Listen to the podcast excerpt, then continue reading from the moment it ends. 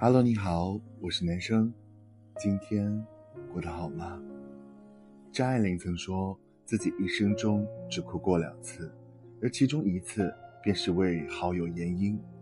严英是张爱玲在港大求学期间机缘巧合下结识的一位朋友，同众多姐妹淘一样，两人一起逛街、旅行、看电影、畅聊心事、分享秘密。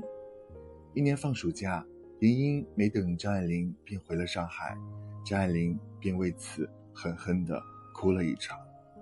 在困难的时候，张爱玲求助于他，林英不但不挺身而出，反而落井下石，炫耀自己优渥处境。张爱玲从此心灰意冷，不再与之联系。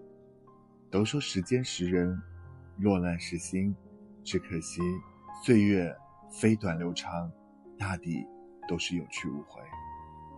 天气都有阴晴不定的时候，何况是人呢？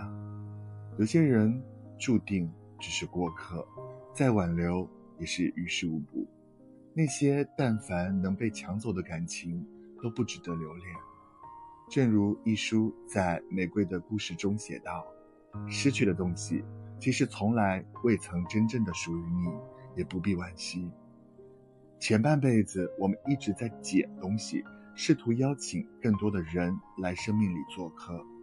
人生后半场，请给自己的人生。”多做些减法吧，不要再像个孩子似的，抓住了一样东西就不肯再放下。只有舍得一些，才能得到更好的奖励。任何人，任何事，都不要再留恋了。步步回头的人，怎么走得了远方？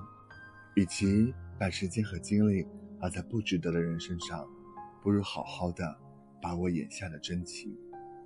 那些实实在在陪伴在身边的那个人，才值得你去爱。我是男生，谢谢你的收听，我们明天见，拜。